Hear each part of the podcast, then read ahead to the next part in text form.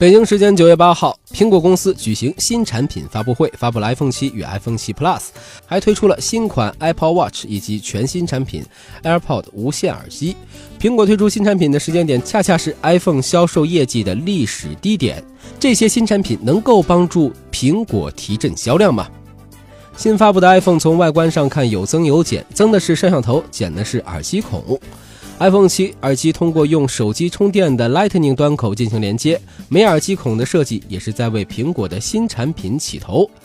苹果在推出 iPhone 的时候，还推出了一百五十九美元的无线耳机 AirPod。这款耳机所依靠的苹果自主研发的无线微处理器，使得它比目前市场上的无线耳机来说音质更好，也更便于使用。Apple Watch 在本次发布会上迎来了一次大升级，这增强了可穿戴能力的同时，还具有防水功能。这意味着用户可首次带着 Apple Watch 游泳或冲浪。苹果公司还在发布会上演示了热门手机游戏 Pokemon Go 的手表版。可以看出，即使已有评论称 iPhone 的创新力度越来越小，但苹果公司似乎在周边产品上投入了更多的心意，希望通过周边产品的开发，最大化的完善用户体验，强化用户对于 iPhone 的使用依赖。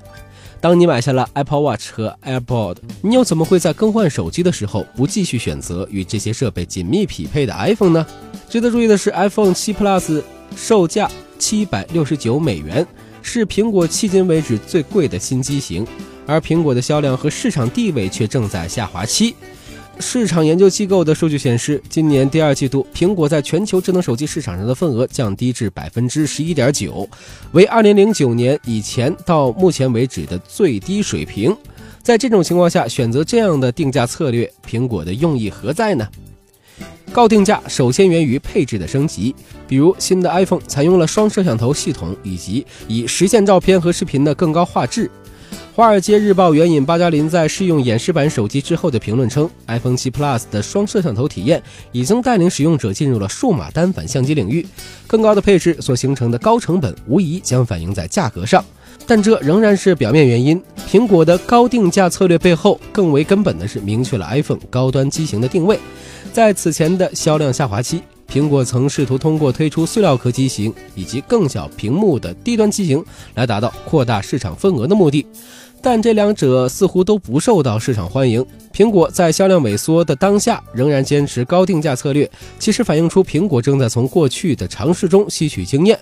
面对来自较低端的智能设备制造商的竞争，苹果能做的不是价格战，而是要在性能和创新力度上强化自身的优势。另外需要提及的是，苹果的竞争对手三星今年以来正在恢复元气，这也给 iPhone 新机型增加了市场压力。